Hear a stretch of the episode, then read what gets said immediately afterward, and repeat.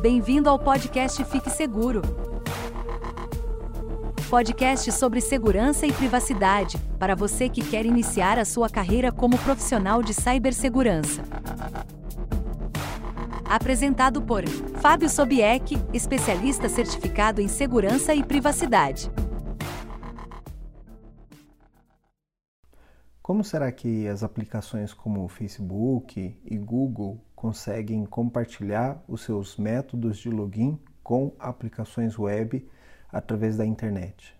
Como que empresas conseguem autenticar os seus funcionários em aplicações externas sem necessariamente ter que sincronizar uma base de dados de usuários ou mesmo compartilhar as senhas dos seus funcionários? É com a federação que nós vamos conseguir isso. Federação de Identidades. Eu sou o Fábio Sobieck, sou especialista certificado em segurança e privacidade, e no episódio de hoje eu vou explicar um pouquinho mais sobre o que é federação de identidades.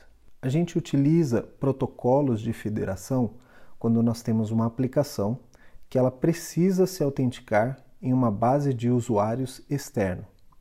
Então, com isso, você pode conectar empresas de diferentes localidades e fazer com que os usuários de uma consiga utilizar aplicações de outras.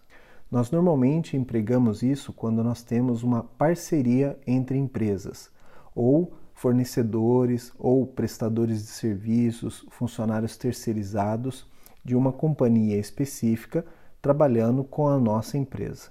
Então, dessa maneira, a gente consegue configurar nossas aplicações para que esses funcionários terceirizados possam se autenticar utilizando as credenciais de acesso que ele tem na empresa dele. Uma vez que esse funcionário, por exemplo, é demitido daquela empresa e é removido da base de usuários de identidades daquela empresa, ele automaticamente para de conseguir fazer o login na aplicação da nossa empresa. Então, nesse sentido, eu não preciso fazer uma sincronização de bases de usuários. De uma mesma hora, assim que ativado esse protocolo de federação, eu imediatamente tenho uma, um grande número de usuários daquela empresa parceira podendo se autenticar na minha empresa. E é o dono dessa base de dados que vai controlar as contratações e as demissões. Por isso que o protocolo de federação ele deve ser celebrado e estabelecido entre empresas que se conhecem e confiam uma na outra. É óbvio que em um caso desses, se um atacante conseguir incluir um funcionário falso dentro dessa base autoritativa, ele vai conseguir acesso à nossa aplicação. Por isso, que nós celebramos o protocolo de federação entre empresas que confiam na segurança uma da outra. Existem grandes vantagens de se utilizar protocolos de federação. Estes usuários, por exemplo, eles vão sempre estar atualizados, porque você não precisa ter nenhum sincronismo. Todos os dados desses usuários, eles provêm da base de dados da origem, daquela empresa parceira que está oferecendo a autenticação. Então, sempre esses dados vão estar atualizados conforme a empresa parceira atualiza a base de dados de usuários deles. Então, sempre você recebe as informações mais atualizadas e não há necessidade de novo de sincronismo mesmo desses atributos de usuário. Uma outra grande vantagem que nós temos é que o usuário ele se autentica de forma nativa na empresa dele. Nesse caso, você pode pedir para que a empresa, ou a empresa mesmo pode, deliberadamente, incluir mecanismos de autenticação que são mais fortes do que simplesmente usuários e senhas. Mas dessa mesma maneira, se ele ainda estiver utilizando usuários e senhas, e lá na base de identidades for configurado, por exemplo, que a senha deve ser trocada a cada 40 dias, esse usuário que está se autenticando na sua aplicação, ele vai trocar a senha dele nativamente na empresa dele e sempre vai chegar aqui atualizado. Então, você não tem também que se preocupar com cadastro de senhas, gerenciamento de senhas, protocolos como esqueci minha senha ou garantir que essa senha seja forte. Isso é uma responsabilidade da empresa parceira que está oferecendo a autenticação. A sua aplicação também, quando ela está consumindo dados de uma entidade externa, ela também não precisa configurar ou gerenciar a criação de usuários. Então, se um usuário é incluído nessa base ou removido dessa base, quem tem que fazer o controle é na origem. Outra grande vantagem desse protocolo de federação é que nós conseguimos fazer o single sign-on. Uma vez que esse usuário ele foi autenticado nessa base de origem, eu posso ter uma ou mais aplicações web deste outro lado que podem consumir a mesma autenticação. E o usuário só autentica uma única vez. Por isso que é single sign-on, um login que é único e você consegue, através desse login único, acessar diferentes aplicações deste lado. Para a implementação do protocolo de federação, nós temos hoje praticamente três grandes protocolos que são abertos, ou seja, você pode ler a instrução do protocolo e implementar dentro da sua aplicação. Mas já existem no mercado diversos produtos que podem oferecer esse mecanismo de autenticação. Você não precisa desenvolver o seu próprio. Você pode comprar também um produto que faça esses protocolos de federação. Além disso, devido às várias linguagens de programação que nós temos, é possível encontrar exemplos de códigos em diversas linguagens na internet, de como consumir as autenticações de federação. Outro ponto que também incentivou o protocolo de federação foi o fenômeno das redes sociais. Muitas aplicações que estão disponíveis para a internet, elas oferecem métodos como você possa autenticar utilizando o seu usuário da rede social, seja ele Facebook, Google ou LinkedIn ou mesmo Twitter. Você pode se autenticar então utilizando suas contas nativas e nesse protocolo de federação, quem vai gerenciar o seu usuário são as redes sociais.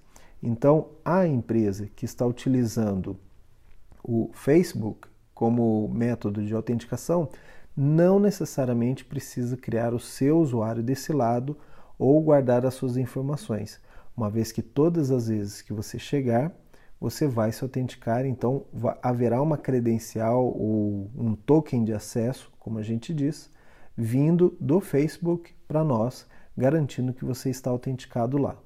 Desses três protocolos de federação mais conhecidos estão SAML 2.0, que é baseado em XML e é um pouquinho mais antigo. Ele veio de um consórcio chamado Oasis, que especificou esse protocolo. O segundo protocolo é o OAuth 2, ou aqui no Brasil a gente chama de OAuth 2, porque a pronúncia é um pouquinho difícil. Chama Open Authentication e está na versão 2.0. No OAuth 2, ele é baseado em JSON, que é outro protocolo de comunicação. E o terceiro, que também está bem utilizado e normalmente é adotado pelas redes sociais, é o OpenID Connect. O OpenID Connect é uma evolução, então, do OAuth e ele permite trazer dados de, de usuários. Todos esses três protocolos têm vantagens e desvantagens. Você vai ter que avaliar cada um deles quando for o dia da sua implementação. Alguns são mais apropriados para o seu negócio do que outros, dependendo das diferenças entre eles e das suas necessidades também. Cada um desses protocolos tem endpoints específicos, ou seja, quando você estabelece uma comunicação no protocolo OpenID ou, por exemplo, no protocolo OAuth, o servidor que vai oferecer essa autenticação, ele tem algumas URLs onde você pode, por exemplo, validar o token, ou mesmo encerrar uma conexão, uma sessão ou pedir informações do usuário. Você deve averiguar cada um dos protocolos porque ele tem as chamadas específicas. mas esses endpoints específicos provavelmente serão o nome do servidor barra authorize ou nome do servidor barra token para ter essas validações. Então vamos detalhar um pouco mais o SAML 2.0. SAML é de Security Assertion Markup Language. Em inglês seria a sigla SAML, em inglês fica SAML, de L em inglês. Por isso, aqui no Brasil, nós já adotamos o, a pronúncia, né? SAML. E ele está na versão 2.0 dessa especificação. Como eu disse anteriormente, ele é baseado em XML, ou seja, uma vez que o usuário chega à sua aplicação, você redireciona esse usuário para o ponto de autenticação que nós vamos chamar de IDP, Identity Provider. Esse Identity Provider, no caso aqui, poderia ser o Facebook. Então, o usuário, quando ele clica no botão que ele quer se autenticar utilizando a sua conta do Facebook, você redireciona o usuário, o browser do usuário, para uma URL específica do Facebook.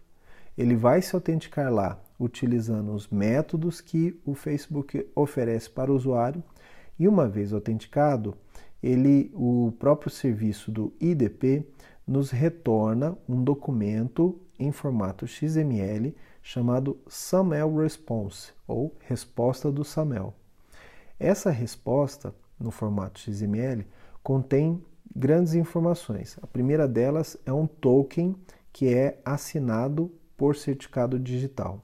Outra parte desse documento XML vai oferecer informações desse usuário. E uma última parte desse documento vai dar a resposta do Identity Provider se esse usuário está autorizado ou não. Pode acontecer que o usuário vá até o Identity Provider e, por restrições ou regras de autorização, ele não seja autorizado a entrar na sua aplicação. Ou mesmo se o usuário vai até o Identity Provider, mas ele não executa a autenticação com sucesso, ainda assim pode, poderá haver uma resposta dizendo que esse usuário não foi autorizado porque a senha não foi aceita. Dentro do documento XML, também é indicado qual foi o método de autenticação utilizado pelo usuário. Um exemplo desse protocolo na nossa vida real, só para você ter um comparativo entre as diferenças dos protocolos, seria como um histórico escolar. O histórico escolar é um documento quando você deixa, por exemplo, o ensino médio e vai para a faculdade, você emite esse documento na sua escola, onde você se formou no ensino médio, e você leva esse documento até a universidade. Quando você chega na universidade, o funcionário vai averiguar esse documento, ver se não tem nenhuma rasura e depois vai atestar que esse documento ele é original, ou seja, ele tem os formatos, as, as informações que um histórico escolar normalmente deve ter. Depois disso, ele vai consultar as informações desse histórico escolar e a sua média escolar. E o final, se você está aprovado ou concluiu o ensino médio ou não. Nesse caso da universidade, você precisa ter concluído o ensino médio para ser autorizado a se matricular na universidade.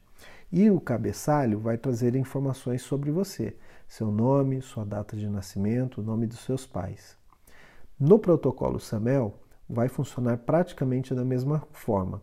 O usuário que chegou à sua aplicação foi redirecionado ao IDP, que é a escola do ensino médio. Vai emitir um documento chamado SAML Response, que tem dados do usuário e dizendo se ele está autorizado ou não. Esse documento é semelhante ao histórico escolar. Quando o usuário retorna à aplicação, ou seja, voltou à faculdade, ele vai entregar esse documento que será validado. Então, é o cargo do funcionário validar se aquele documento não contém rasuras e se ele tem o formato de um documento oficial. Uma vez validado e aceito esse documento, ele passa a ler as informações. Então, o, o, a sua aplicação vai verificar a assinatura digital do Samuel Response e vai consumir aquelas informações, deixando ou não você acessar a aplicação baseado na resposta que foi recebida no Samuel Response. Já o protocolo OAuth 2, ele é baseado em JSON e ele foi criado dentro do Twitter, quando eles precisavam é, fazer um método de autenticação para APIs. Depois, como esse protocolo foi colocado de forma aberta, um open, ele foi utilizado por outras empresas também. O objetivo inicial dele é estabelecer uma autorização, por isso Open Authorization. Ele não necessariamente tem informações do usuário na resposta. Isso é o que prevê o protocolo. Mas quando você faz uma validação de token, aí sim o sistema pode responder com o ID desse usuário, mas não traz informações como e-mail, telefone ou outros atributos. O OAuth ele foi desenhado para ser uma autorização simples e rapidamente ser negociado sem a necessidade de troca de certificados digitais, e ele trafega sobre HTTPS, ao contrário do SAML, que tem que haver uma troca de certificados prévia, ou seja, precisa ter uma, um registro de confiança entre as entidades antes de começar a autenticação. Aqui no OAuth, você também precisa de um registro prévio, mas não há essa troca de certificados. A resposta do OAuth para a aplicação, ele traz esse token que pode ser verificado, porque ele tem um formato específico, ele pode ser verificado localmente ou através do servidor, onde são exibidos os dados do usuário, tempo de sessão e outros. Um exemplo da vida real aqui para a gente comparar a diferença entre os protocolos, no caso do Auth, ele seria similar ao registro de um hóspede em um hotel. Quando você chega a um hotel, você se registra na sua recepção e uma vez registrado na recepção, você recebe um cartão que é a chave do seu apartamento. Esse é o token que é recebido pelo OAuth. E a recepção, ela simula o Identity Provider que vai autenticar o usuário. Então, uma vez que a recepção autenticou e viu que você tem uma reserva naquele hotel, vai liberar um quarto para você. O IDP ele vai verificar a sua identidade, vai gerar um token para você. Esse token vai abrir uma única porta de quarto dentro do hotel. Se você tentar usar esse token em outra porta, ele não vai liberar esse acesso. Então aqui a autorização ela é liberada para uma aplicação específica. Se você tentar usar em outro recurso, talvez ele não funcione. Existem algumas chaves de hotel que também abrem áreas comuns, como por exemplo a academia, a piscina do hotel ou outras áreas, como a área esportiva. Aqui a aplicação também pode emitir um token que serve para diversas aplicações, aplicações comuns e alguma aplicação específica também. A grande diferença aqui é que no protocolo Auth2 você não necessariamente identifica o usuário. Então, esse token de acesso, ele, uma vez que eu porto o token de acesso, eu consigo abrir a aplicação. Isso garante, em alguns casos, a privacidade do usuário quando é exigido para a aplicação. Então, você, para você, tão pouco interessa se esse usuário é João ou Maria o que importa é que ele, tendo o token, ele pode acessar a aplicação. Da mesma forma que a chave do hotel, ela não tem nome e sequer ela tem o número do quarto. Uma vez que eu tenho a posse daquela chave, eu posso abrir a porta do apartamento. Já o OpenID Connect ele é uma evolução do protocolo OAuth. Ele contém o mesmo Access Token, onde você pode abrir portas Porém, aqui ele acompanha também um token de identificação do usuário, onde é possível transportar dados desse usuário mediante autorização do usuário. O OpenID Connect é o protocolo agora mais utilizado entre as redes sociais, porque além de fazer o processo de autorização, também consegue trafegar os dados do usuário mediante autorização. Neste caso, como são dois tokens de acessos diferentes, a sua aplicação irá consumir então o token de identidade quando ele precisa e o token de acesso quando é para autorizar a aplicação. Então, nesse protocolo, quando a aplicação redireciona o usuário para o IDP, ele envia junto também um pedido das informações que ele gostaria de receber de volta, como por exemplo, nome completo, e-mail, telefone. O IDP, por sua vez, recebendo essa requisição, ele primeiro vai validar se ele tem essas informações. Uma vez que ele tenha, ele vai abrir uma interface com o usuário através de uma tela e questionar se o usuário autoriza enviar aquelas informações de volta para a aplicação que ele está tentando se autenticar. O usuário pode escolher entre liberar uma ou outra informação, todas ou nenhuma delas. Depois, o IDP, com base nessa informação, prepara os tokens de acesso e de identidade e retorna para a aplicação. Cabe à aplicação obrigar ou aceitar que o usuário não tenha autorizado esses dados. Em que caso que isso vai ocorrer?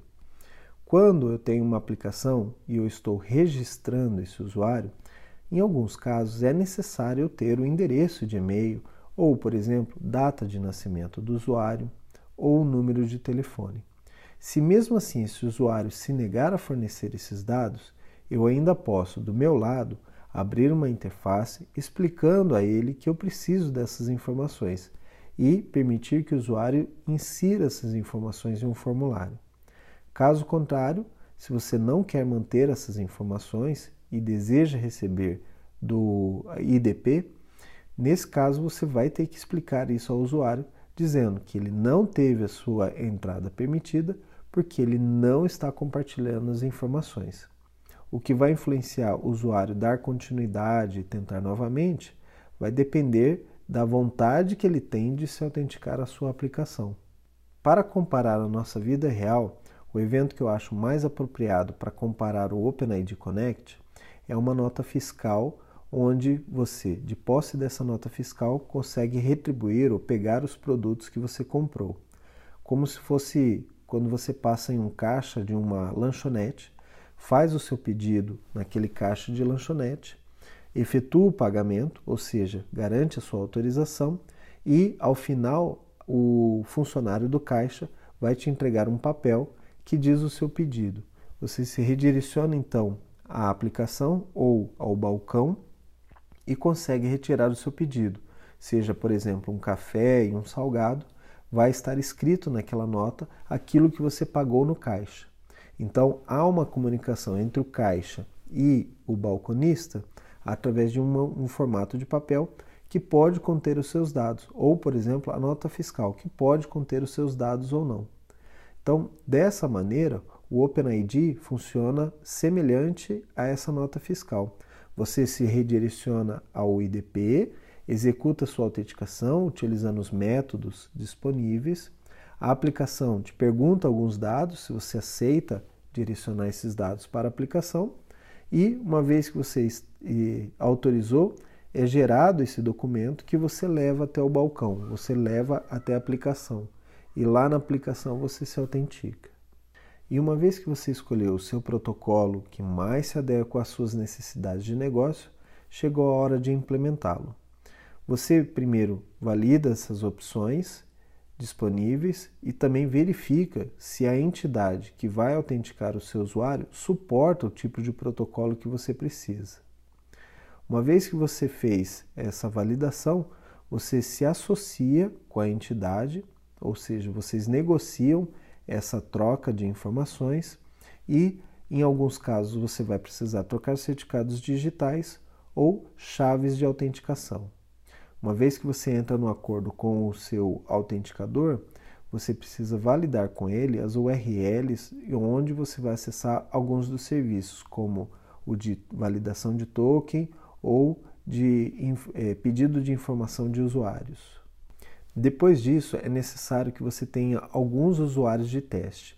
Por exemplo, quando você implementa federação com o Facebook, você pode utilizar a sua conta pessoal do Facebook é, adicionando a sua conta como um desenvolvedor, ou você pode pedir que o Facebook crie três ou quatro contas que são usuários de teste. São contas fictícias que você vai utilizar somente para aquele momento da autenticação. Uma vez testado, essa aplicação vai à produção e esses usuários já não funcionam mais. Da mesma forma, entre as empresas, você deveria ter usuários de teste para você fazer os testes de autenticação e, quando levado à produção, somente os usuários de produção poderão utilizar essa conexão. Uma vez que tudo funcionou, então, fica fácil de você levar esse ambiente para a produção. Às vezes você vai precisar trocar as URLs de serviço, mas o protocolo vai ser sempre o mesmo, independente se é um ambiente de dev, de testes ou de produção. Também é possível que em produção troque as chaves de criptografia ou de token, que são as autorizações que as aplicações fazem para se conversar nesse processo. O ponto importante é que federação já está tão bem estabelecido no mercado que com certeza você vai encontrar diversos tutoriais de como se conectar ao seu serviço favorito. E se forem empresas internas, dependendo do produto que a empresa esteja utilizando como IDP ou como SP, você também consegue diversos métodos, tutoriais e códigos prontos para se autenticar.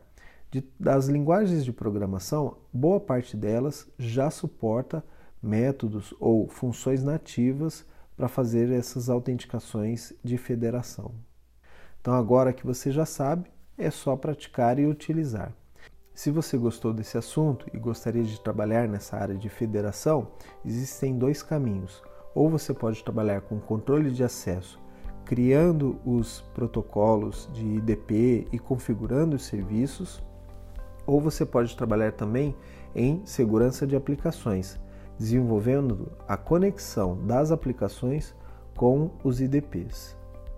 Era isso que eu gostaria de apresentar hoje para vocês de conteúdo. Fico por aqui, agradeço a sua audiência e peço que você indique esses vídeos ou esse podcast também aos seus amigos que gostariam de trabalhar na área de segurança, para a gente poder falar um pouco mais sobre esse tema, explicar mais assuntos. Se você tem alguma dúvida específica, pode entrar em contato comigo, me mandando uma sugestão de pauta e eu preparo um material aqui bacana para publicar para você. Então, como eu sempre digo, fique seguro.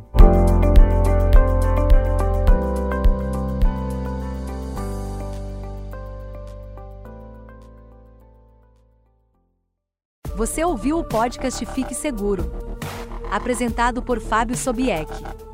Acesse www.sobiec.net/cine e cadastre-se como membro. Você receberá semanalmente dicas e detalhamento de requisitos de vagas de segurança da informação, entre outras informações.